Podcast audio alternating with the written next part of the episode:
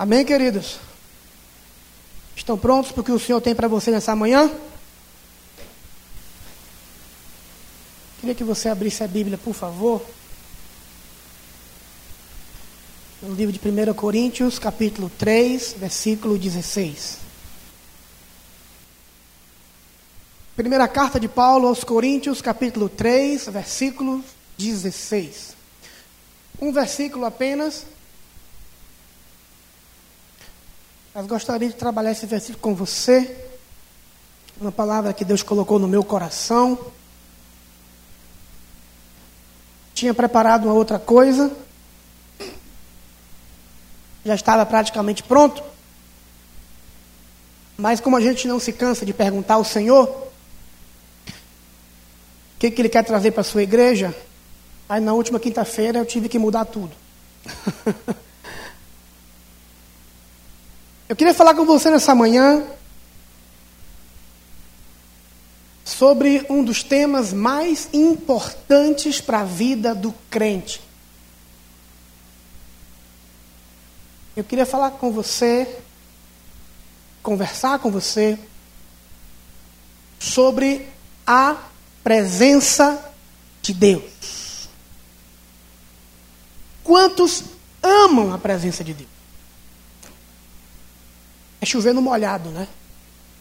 Amamos a presença do Senhor.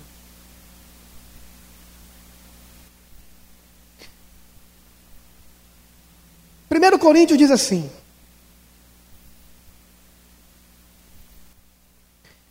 Não sabeis vós que sois templo de Deus e que o Espírito de Deus habita em vós? É uma pergunta. Paulo escreve aos irmãos de Corinto e nesse versículo ele faz uma pergunta: Não sabeis vós que sois templo de Deus e que o Espírito de Deus habita em vós? Parece um pouco que um puxão de orelha dos irmãos.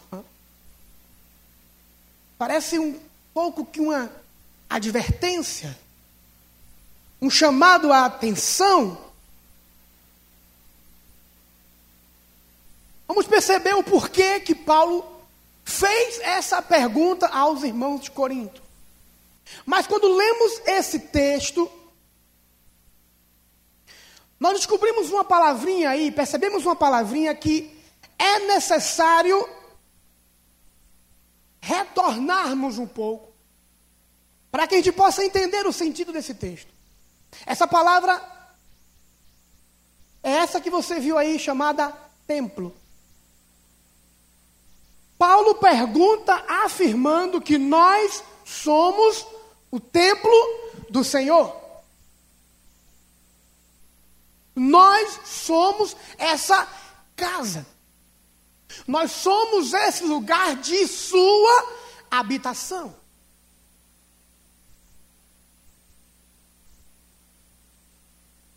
Quando ouvimos essa palavra templo, logo vem à nossa memória o templo de antigamente, do Antigo Testamento, que Davi idealizou, que Davi sonhou construir, que Davi desejou construir, porém não conseguiu fazê-lo, porque essa tarefa Deus tinha determinado que ficasse com seu filho Salomão.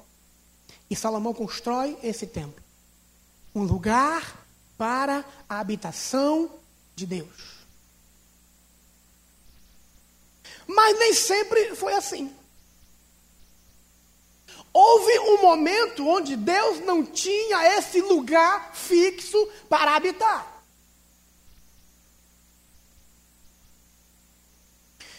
Antes da construção do Templo de Salomão,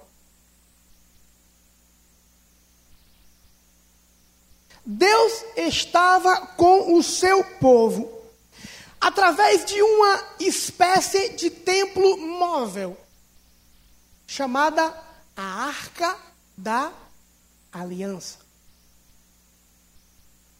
Ouça o que eu vou dizer para você. O templo é o lugar da habitação de Deus. É um lugar geográfico especial. É um lugar fixo, um lugar físico, que você vê, que você toca, que você adentra. E lá contém a presença de Deus. Mas quando o povo de Deus sai do Egito, quando Deus liberta o seu povo do Egito, lá no livro do Êxodo, Deus chama a atenção de Moisés e conversa com Moisés e fala assim: Moisés, você vai fazer o seguinte. Esse povo ainda não tem território fixo. Ainda não existia a nação de Israel. Aquele povo ainda não era uma nação propriamente constituída. Ainda não tinha uma terra, existia uma promessa de uma terra, mas o povo que saiu do Egito, que ainda não se chamava Israel, era o povo de Deus, era o povo errante no deserto. Era um povo que caminhava no deserto. Era um povo que caminhava um pouco, parava para descansar, armava seu acampamento, armavam as suas tendas, em famílias, se reuniam e festejavam ao Senhor, celebravam ao Senhor. Mas a presença de Deus era percebida, era vista dentro do ambiente daquele povo através dessa arca. E Moisés fala e Deus fala com Moisés: Moisés, construa essa arca móvel. E toda vez que o povo levantar acampamento, leva junto. Por onde quer que vocês forem, por onde quer que vocês andem, em qualquer lugar ou em qualquer território que você passar, leva essa arca com você. Mas faça da seguinte forma: a arca da aliança era uma espécie de caixa quadrada. De madeira de acácia, coberta de ouro com dois varais, um de cada lado, que transpassavam quatro argolas para que quatro pessoas pudessem carregar. Dois atrás, dois na frente. Dentro, de, na, na tampa dessa arca, tinha dois querubins, que simbolizavam a proteção. E dentro da arca, Moisés tinha colocado um vaso de ouro com o maná que eles tinham comido no deserto. Moisés tinha colocado a vara de Arão que tinha florescido anteriormente, e as tábuas da aliança contendo os mandamentos que Deus tinha dado para ele no monte. Por onde o povo de Deus caminhasse, a arca da aliança era carregada junto com eles. A teologia da arca da aliança é a seguinte: Javé, o Deus de Israel, o Deus daquele povo, era um Deus que caminhava com o seu povo. Por onde quer que eles fossem, a presença do, de Deus estava com eles. Isso era fundamental para que aquele povo pudesse crescer. Isso era fundamental para que aquele povo pudesse alcançar a tão sonhada terra prometida. Eles precisavam estar perto de Deus. E Deus caminhava com o seu povo. Isso é fantástico.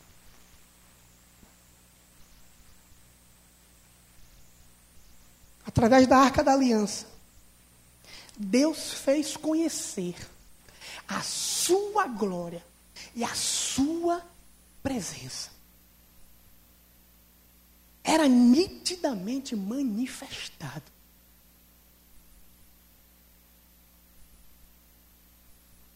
um Deus que caminha com o seu povo.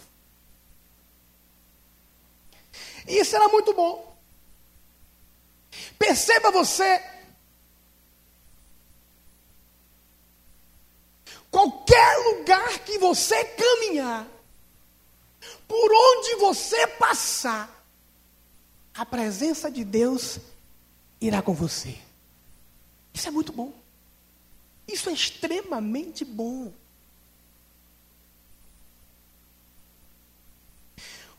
Muito tempo depois, quando esse povo já havia se tornado uma nação constituída, quando esse povo tinha deixado de ser um povo errante no deserto, que levantava acampamento e carregava a arca da aliança, e o Senhor caminhava com ele, muito tempo depois, um templo fixo foi construído. Agora sim.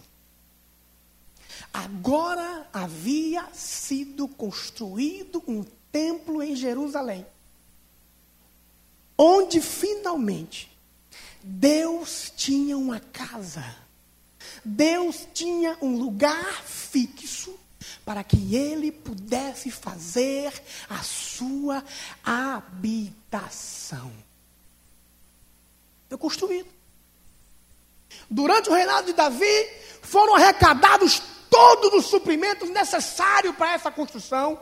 Davi tinha feito um comunicado para o povo, e o povo começou a trazer ofertas, e trouxeram ouro, e trouxeram tecidos, e reuniram artistas, homens e mulheres, para trabalhar na construção do templo do Senhor, até chegar o momento que Davi teve que dizer: basta, não precisa mais trazer, o que temos aqui é o suficiente para essa grande construção do Senhor, e a casa de Deus finalmente foi erguida.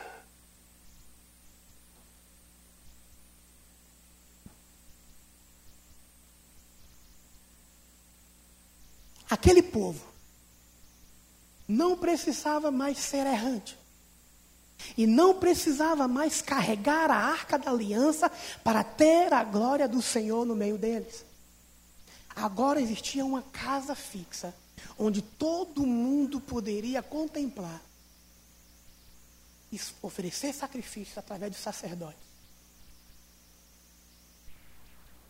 Agora o que tinha, o que era muito bom, tinha se tornado ainda melhor.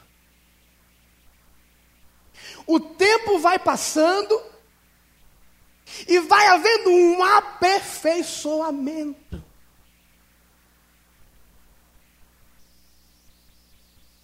Deus fez conhecer Sua presença no tempo de Salomão. E isso era um ensinamento naquela época. Havia um ensinamento de que nos últimos tempos Deus edificaria um templo no qual ele pudesse habitar. O templo que Salomão tinha construído em Jerusalém, ele era constituído basicamente assim duas colunas na frente, um alpendre. Nas laterais, o lugar de armazenagem onde ficavam os cordeiros, os animais para o sacrifício. Quando se entrava no templo de Jerusalém, existia o lugar santo, onde ficavam as lâmpadas.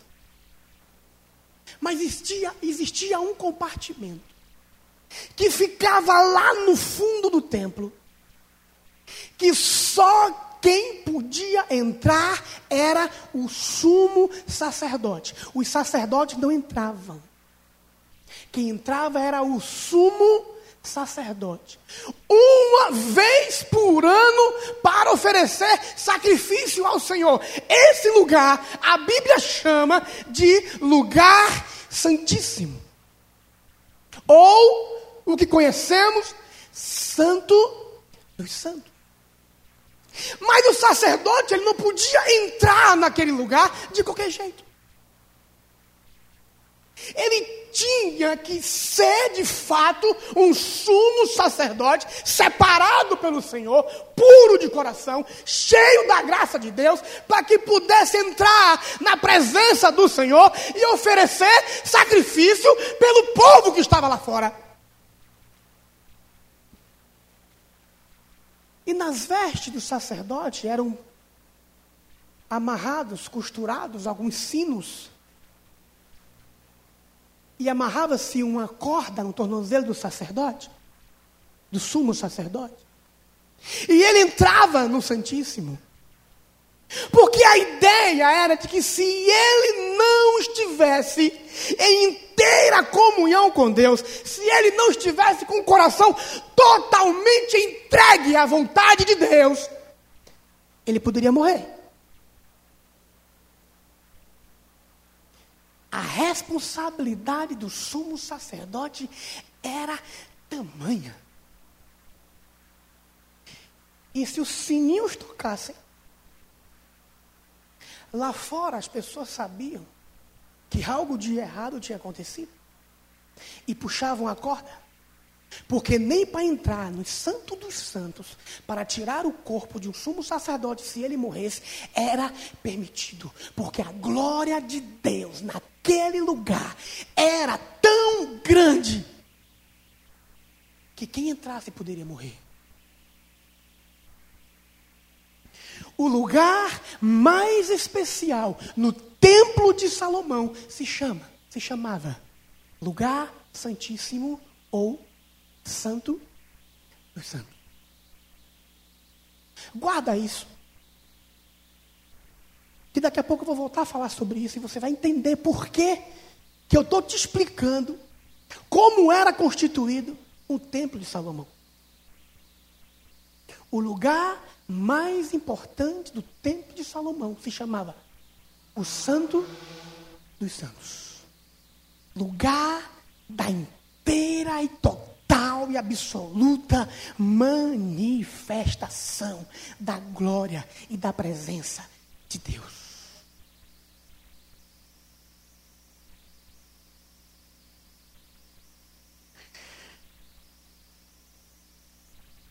O termo templo do hebraico significa casa grande ou palácio. O templo de Jerusalém, ele foi destruído várias vezes. Vários ataques contra o templo de Jerusalém. Ele foi saqueado, incendiado e destruído por Nabucodonosor II, que levou todos os tesouros do templo para a Babilônia. Reconstruído em seguida por Zorobabel, novamente danificado por ataque de exércitos inimigos, mais uma vez reconstruído por Herodes em 65, onde foi mais uma vez totalmente destruído no ano de 70. Três vezes destruídos, porém três vezes reedificados. A história do templo foi marcada por ataques. Assim como na arca da aliança, que foi roubada. Porém, até hoje, tentam destruir a habitação do Espírito Santo.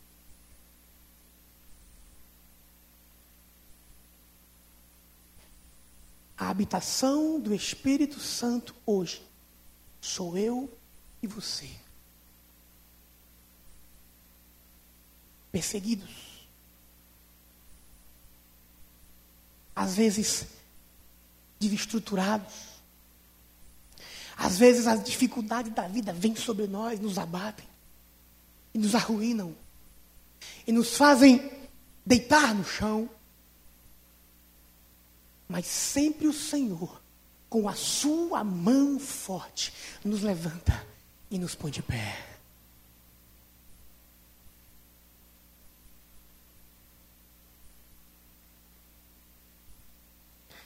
Primeira Pedro 2,5 diz: Vós também, como pedras vivas, sois edificados casa espiritual e sacerdócio santo, para oferecer sacrifícios espirituais agradáveis a Deus por Jesus Cristo.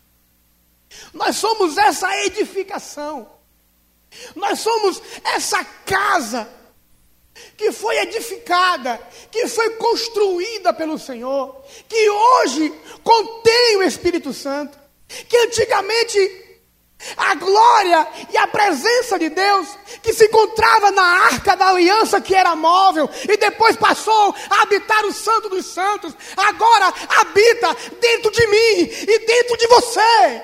Nós somos essa casa que Deus construiu para a sua habitação. Você não tem noção. Talvez você tenha.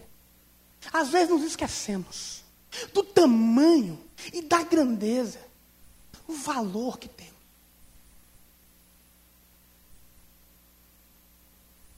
Nós somos a casa perpétua do Espírito de Deus. Isso é muito, irmão. Isso é muito.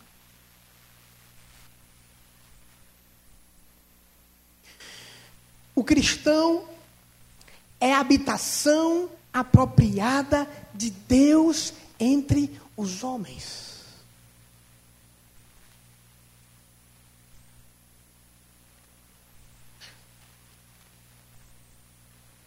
No texto de Coríntios,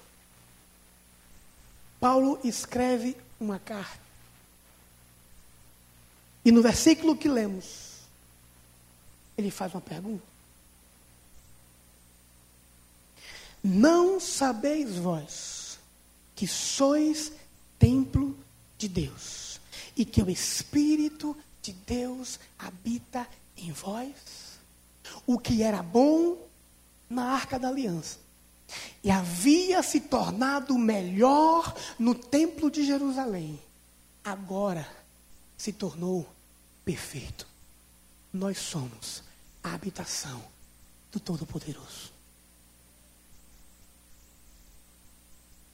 Agora nós somos o templo dele.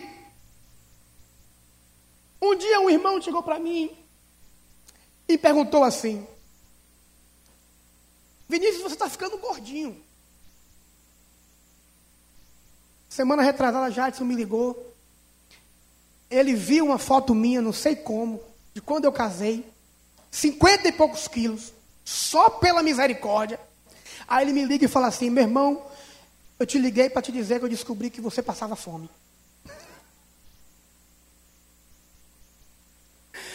E um dia um irmão falou para mim, depois de muito tempo, 14 anos de casado, a esposa cozinha muito bem, trabalhou em restaurante. Aí vocês podem ter noção do que significa.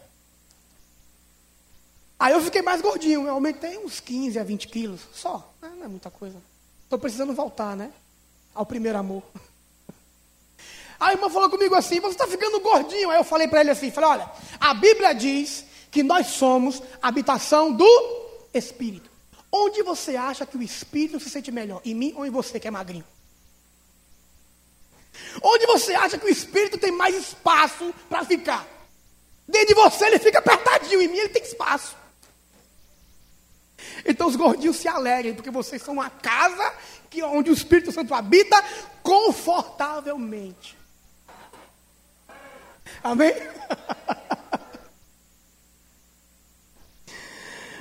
Muito bem. Paulo, quando escreve esse texto, ele está meio que aborrecido. Paulo gostava de se aborrecer.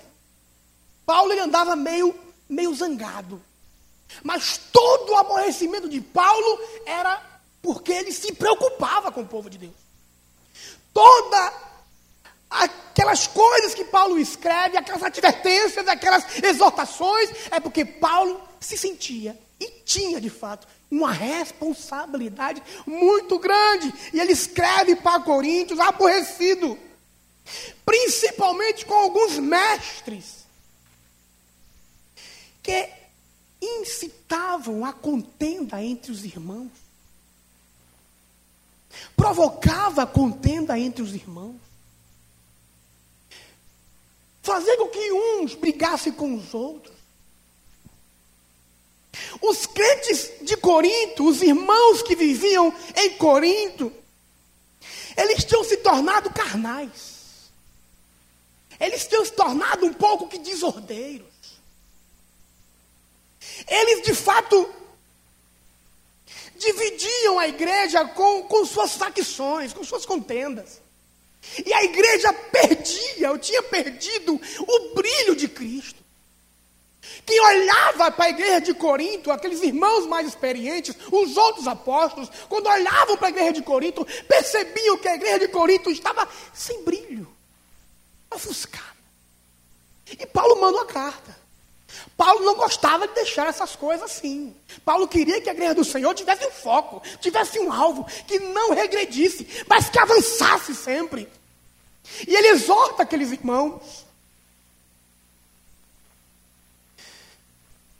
Paulo queria que esses falsos mestres percebessem que, na verdade, o que eles estavam atacando não era simplesmente pessoas na igreja. Paulo queria que aqueles falsos mestres percebessem que o que eles estavam atacando era a habitação do Espírito Santo. É muito mais além do que pessoas. Não somos simplesmente pessoas, somos sua habitação.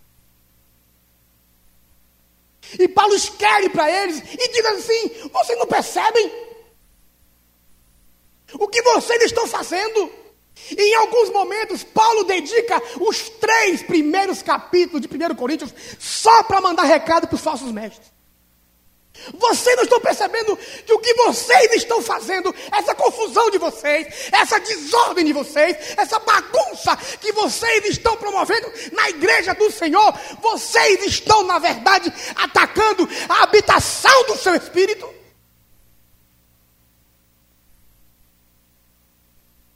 A igreja é o que o Senhor tem de mais importante na terra. E Ele fará o que for possível para defendê-la. Porque somos propriedades dele, comprados com o seu sangue, e ninguém vai arrebatar você das mãos dele. Propriedade exclusiva, e pronto.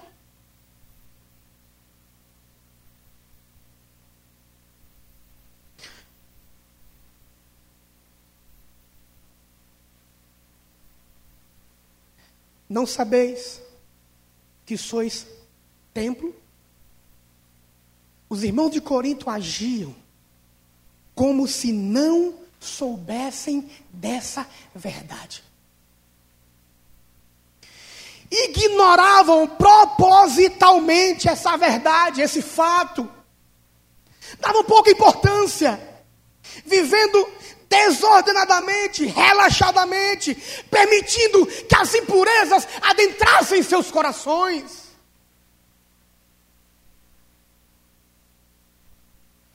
Paulo então escreve e lembra-lhes da posição elevada que o cristão ocupa aos olhos de Deus. Ei, você é minha habitação, diz o Senhor dos exércitos.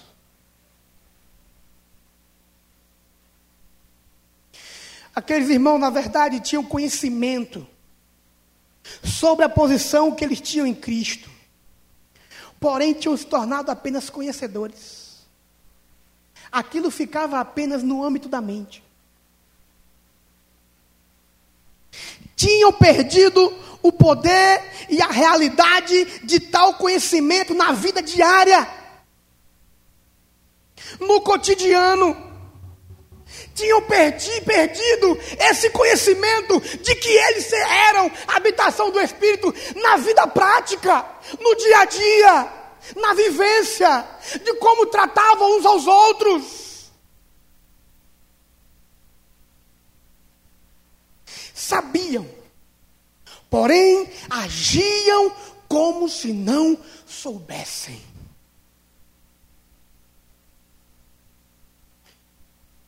E Paulo pergunta: Não sabes que sois templo? Sois tempo? Eles sabiam, mas tinham perdido o foco. Tinham perdido o caminho. Tinham perdido o rumo. Precisamos vigiar, queridos. Porque muitas vezes nos descuidamos. Muitas vezes relaxamos. Muitas vezes paramos de buscar o Senhor. Muitas vezes levamos uma vida tão preocupada com o nosso trabalho, tão preocupada com a família, tão preocupada com as coisas que temos que fazer, que temos que produzir, com os patrões que nos apertam, que nos oprimem, que colocam carga sobre nós, nos preocupamos com tantas coisas, mas nos esquecemos que nós precisamos cuidar desse templo, dessa casa que sou eu, para que ela possa estar sempre limpa, sempre adornada, sempre bem cuidada, sempre zelada, sempre, sempre, para que o Espírito Santo possa continuar habitando em mim.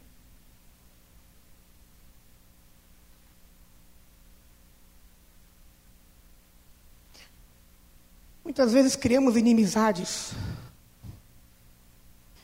Escolhemos quem vamos amar. Escolhemos quem vamos ficar de mal. Eu não vou falar com aquele irmão, se ele entrar pelaquela porta, eu vou entrar por outra, porque eu não quero nem me encontrar de frente com ele.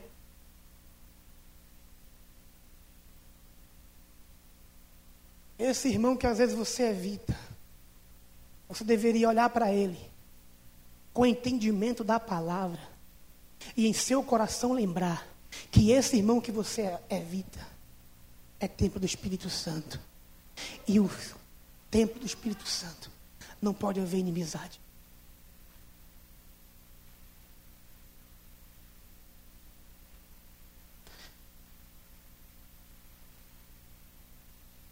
Às vezes, permitimos que palavras negativas sobre um outro irmão saia dos nossos lábios. Ao invés de abençoá-los, de ajudá-los, de colocá-los para cima. Às vezes, minamos a fé do outro.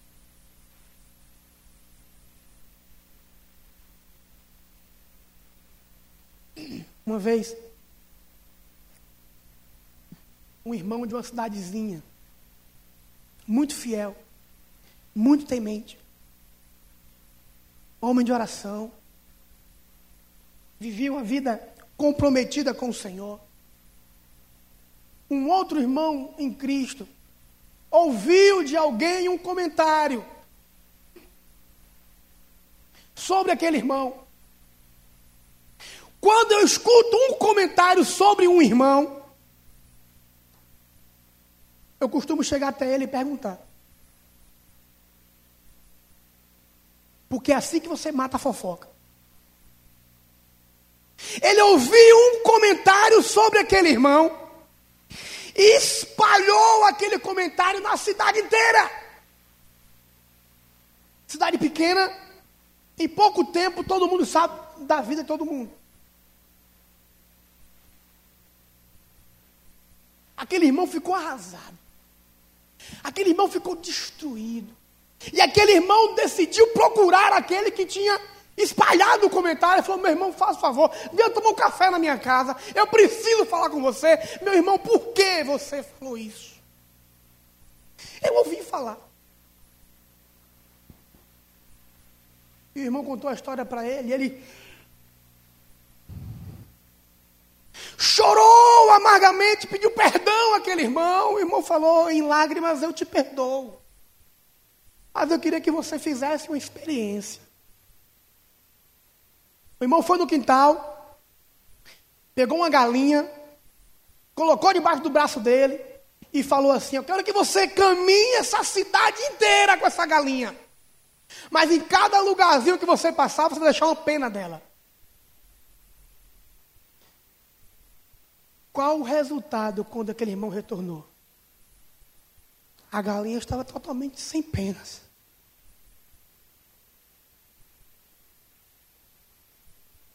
Ele falou para aquele irmão: irmão, eu perdoei você. Mas isso que você fez comigo foi complicado. Eu vou te pedir outra coisa. Pegue essa mesma galinha que chegou aqui sem penas e faça o mesmo percurso que você fez. Para quando você voltar, eu quero ela do jeito que eu te entreguei.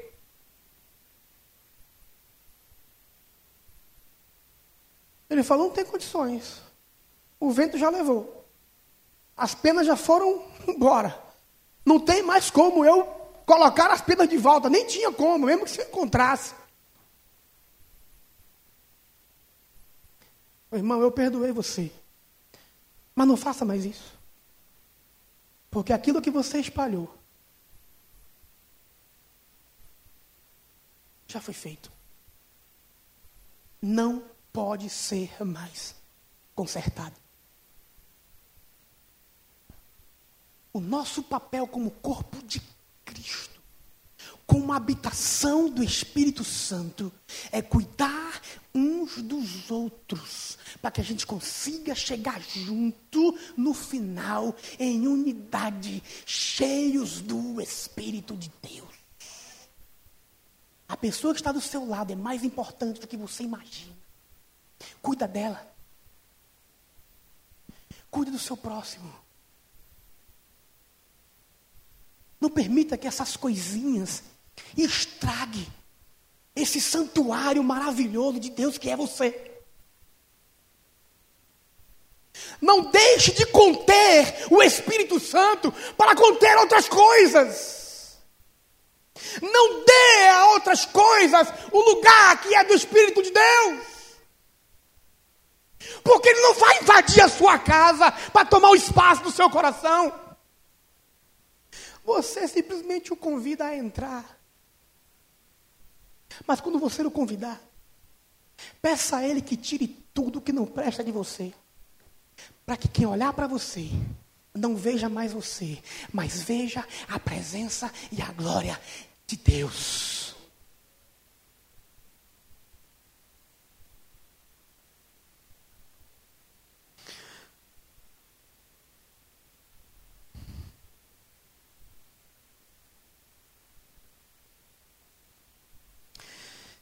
Eu queria começar a concluir falando umas coisas importantes para você.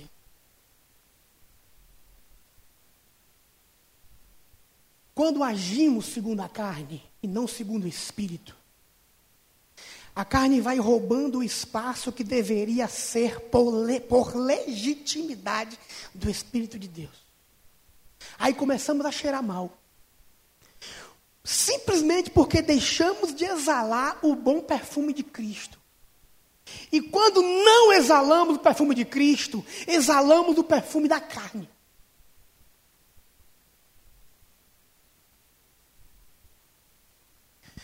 Não pense, nem eu penso, que a minha carne é de primeira. Ah, Vinícius, mas olha só, eu sei que eu sou humano, eu sei que eu sou pecador, eu sei disso, mas olha, eu não sou uma carne com osso assim, que só, só serve para fazer sopa. Eu sou uma picanhazinha, dá para fazer um churrasquinho. Eu sou um filezinho, dá para fazer um negócio legal.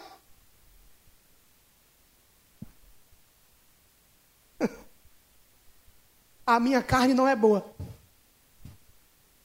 a sua também não é. Somos feitos da mesma matéria. Se eu não matar a minha carne todos os dias, ela me mata. Se todos os dias eu não matá-la, se todos os dias eu não alimentar o espírito, a carne me mata e me distancia de Deus.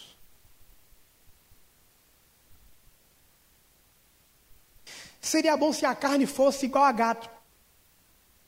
Que dizem por aí que gato tem sete vidas, né? Mataríamos a carne sete vezes pronto. Matamos. Matou o primeiro dia, ressuscitou. Segundo, terceiro, quarto, quinto. É igual a gato. Sete vidas. Matamos, ressuscitou. Pronto. A sétima vez. Morreu. Acabou. Agora estamos livres dela. Não, não é assim. Essa luta, minha e sua, é diária. O que você orou hoje, o que você leu hoje, até vai servir para amanhã, mas você precisa amanhã se alimentar de novo. Essa luta é diária. Não nos descuidemos.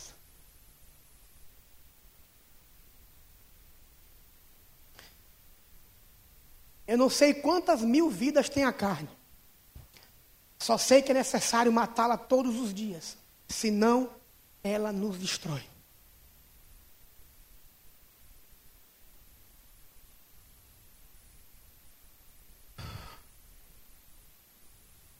A Bíblia diz: porque todos pecaram e destituídos estão da glória de Deus.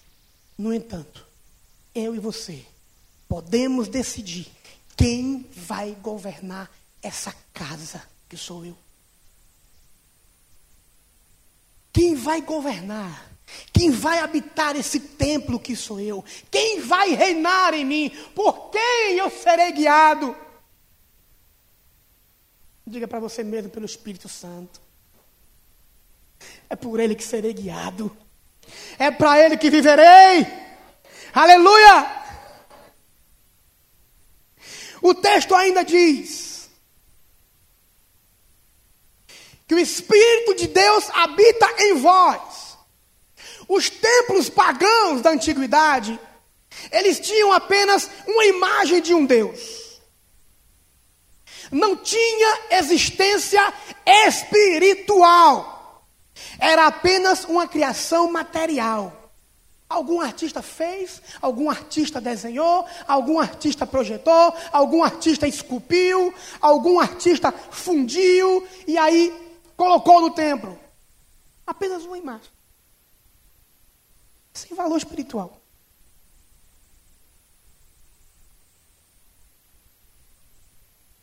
Mas o templo dos judeus,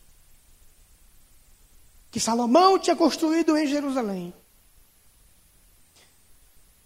tinha por símbolo a ocasional manifestação da glória e da presença de Deus. Era o Shekinah dos israelitas. Mas era ocasional. Uma vez ou outra. Mas ele se manifestava. Ele estava presente. Vamos ver o que muda. Apenas algumas vezes o Senhor visitava o templo. Agora, nós, eu e você, somos, na verdade, a habitação do Espírito, o que tinha se tornado uma novidade para aquela igreja. Somos habitação perpétua do Senhor. Ele não nos visita ocasionalmente. Ele está dentro de mim e de você para todo sempre. Amém? Isso significa, irmãos, continuidade. Isso significa que somos sua habitação para sempre.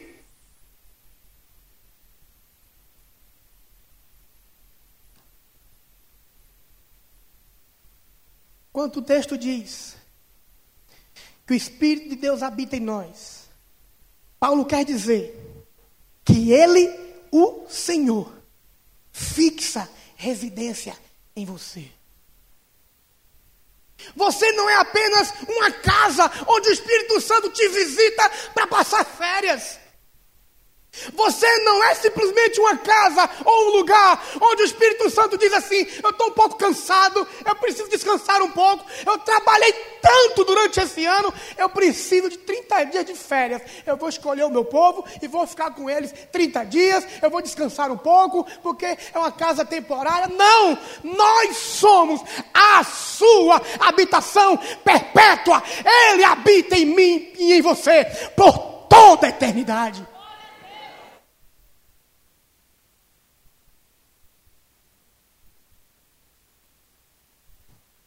O termo habita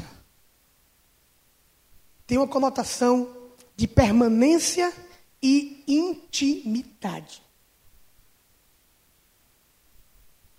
Somos um lugar específico onde Deus manifesta a sua presença. Mas eu queria agora chamar a sua atenção. Eu vou finalizar com isso. No início, eu contei para você como era o templo de Salomão. Vocês ainda se recordam? Creio que sim. Duas colunas, um alpendre, nas laterais, lugar de armazenagem. Quando entra no templo, o santo lugar. E lá no final, o que é que tem? O santo dos santos ou o lugar santíssimo. Onde apenas o sumo sacerdote poderia entrar. O que que Paulo quis dizer quando ele cita que nós somos templo do Senhor? O lugar da sua habitação? Sim. Mas vamos além. O termo templo vem do grego hieron. Hieron em grego significa o templo e todos os seus compartimentos. Ou seja, o termo templo no grego, no original, está escrito. Quando Paulo fala que somos templo, esse termo templo significa o templo e todos os seus compartimentos. O templo como um todo. Estão entendendo? Sim? Mas eu pergunto: você é esse templo todo? Você é essa casa completa? Você é o templo todo? Não. Vinícius, agora você me confundiu. Você fala que eu sou casa de Deus, habitação de Deus, templo de Deus. Bora arrumar? Nesse texto de 1 Coríntios, capítulo 3, versículo 16. Segure na cadeira, porque você vai se empolgar. Você vai me perguntar assim: e eu sou isso tudo mesmo? Eu já respondo antecipadamente: sim, você é. Porque está escrito que você é. Tudo isso que eu vou dizer agora. Estão preparados? Revelação de Deus. Presta atenção. O termo grego de templo, eu já falei, é hieron, que é o, te, é o templo como um todo. Mas quando Paulo escreve 1 Coríntios capítulo 3, versículo 16, o termo que Paulo utiliza aqui para descrever templo é uma palavrinha menor chamada em grego naos. Naos. O que significa naos? Quando Paulo diz: Nós somos templo do Espírito Santo. Paulo está dizendo para mim, para você, ei, você, irmão, servo de Deus, cheio do Espírito Santo, você não é o templo como um todo, você é o Santíssimo Lugar. Aleluia! Você não é tudo aquilo simplesmente. Mas quando Paulo diz que você é templo do Espírito Santo, você é naos, você é o lugar sagrado, você é o santo dos santos. Ei, você é o lugar de intimidade de Deus. Você é o lugar da sua glória, da manifestação da sua presença, o lugar separado onde só o sumo sacerdote podia entrar. Você é o lugar da intimidade de Deus. Você é muito mais do que o templo, meu irmão. Você é o santíssimo lugar. Aleluia. Somos o lugar da manifestação da Sua glória. Somos o lugar santíssimo, o lugar mais importante do templo. Somos o lugar de maior intimidade de Deus. Somos o endereço da presença do Altíssimo. Nós somos o lugar secreto dele, onde só ele pode habitar. Ninguém entrava no Santo dos Santos. Ninguém podia ter acesso ao Santo dos Santos. O Santo dos Santos não era um lugar público. O Santo dos Santos não era um lugar que qualquer pessoa que estava passando achava interessante, por curiosidade. Eu quero entrar, eu quero ver o que tem lá dentro. O que é que tem nesse lugar que tanto se esconde? O que é que tem nesse lugar que as portas ficam fechadas? O que é que tem nesse Santo dos Santos que ninguém pode entrar. Não é um lugar onde se entra por curiosidade, mas é um lugar que se entra para oferecer sacrifício a Deus, porque é um lugar estreito, é um lugar onde somente ele é restrito à presença e à glória da manifestação de Deus, e esse lugar é você. Aleluia. Pergunto para você: vale a pena manchar? Vale a pena permitir que essa casa, que esse santo dos santos que é você, seja arrombado ou invadido? Será que vale a pena permitir que outras coisas desse mundo, chute a porta do Santo dos Santos, e arrombe a porta do Santo dos Santos, e arranque as portas e adentre. Não. As coisas desse mundo, as coisas dessa vida, jamais podem entrar em seu coração, porque você é o lugar da intimidade do Pai. Amém? Amém? Você crê nisso? Está escrito na palavra, você crê nisso. Aleluia. Vocês agora entendem o porquê que Paulo estava preocupado com aquela situação. Vocês agora entendem porquê que Paulo chamou a atenção daqueles irmãos. Nós somos o lugar da sua intimidade. Você pode ficar de pé e erguer as suas mãos. Eu não queria que você saísse. Por favor, segura só um pouquinho. Vamos orar. Queria que você colocasse agora o seu coração diante de Deus. Porque diante dele você tem liberdade de contar tudo. Às vezes você tem medo de contar para alguma pessoa.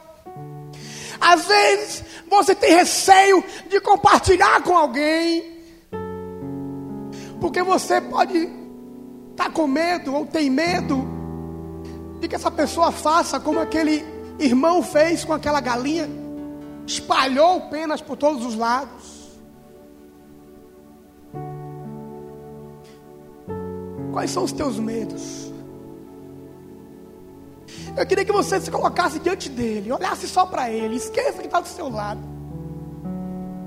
O que é que tem entrado no teu Santo dos Santos? Ou, ou melhor, o que é que está habitando no teu coração que você permitiu? Os Santos dos Santos é um lugar onde somente o sumo sacerdote podia entrar. Você sabe quem é hoje esse sumo sacerdote? Você sabe quem é? Você sabe, é Ele mesmo, é Jesus. Só Ele pode entrar na tua vida, meu irmão. Só Ele pode entrar no teu coração, no coração e na vida daquele que é servo de Deus. Nada mais pode ocupar espaço.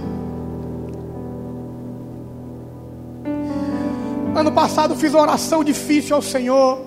Eu disse: Senhor, eu sei que nasci para a tua, tua vontade, Eu sei que nasci para viver a tua vontade. Eu sei que nasci para o ministério. Eu sei de tudo isso. Eu sei disso tudo, Senhor. Mas por favor, não importa quantas horas eu oro por dia, ou quantos capítulos eu leio por dia, eu quero te pedir só uma coisa: se ainda existir algum canto escuro na minha vida, por favor, através do teu espírito, traga luz. O Espírito Santo ouve. Você vai descobrindo um monte de coisinhas que ainda te embaraçam e que ainda te impedem de voar. Você ainda vai descobrindo, você começa a descobrir um monte de coisas que o Espírito Santo começa a comunicar ao seu coração e dizendo: Filho, isso, filho, aquilo, filho, essa mentira, filho, essa ganância, filho, essa fofoca, essa inveja, filho, nada disso eu quero que habite o seu coração, porque eu sou a tua habitação, essa casa é minha e quero eu ocupá-la toda nessa manhã. Destranque os quartinhos, irmão. Destranque aqueles cômodos que estão fechados, que você mesmo fechou. E muitas vezes você disse, Senhor, eu consigo te entregar tudo, mas isso eu não consigo.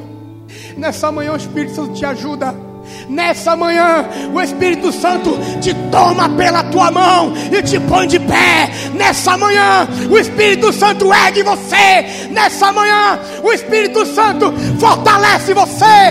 Nessa manhã, Ele vai te fazer caminhar.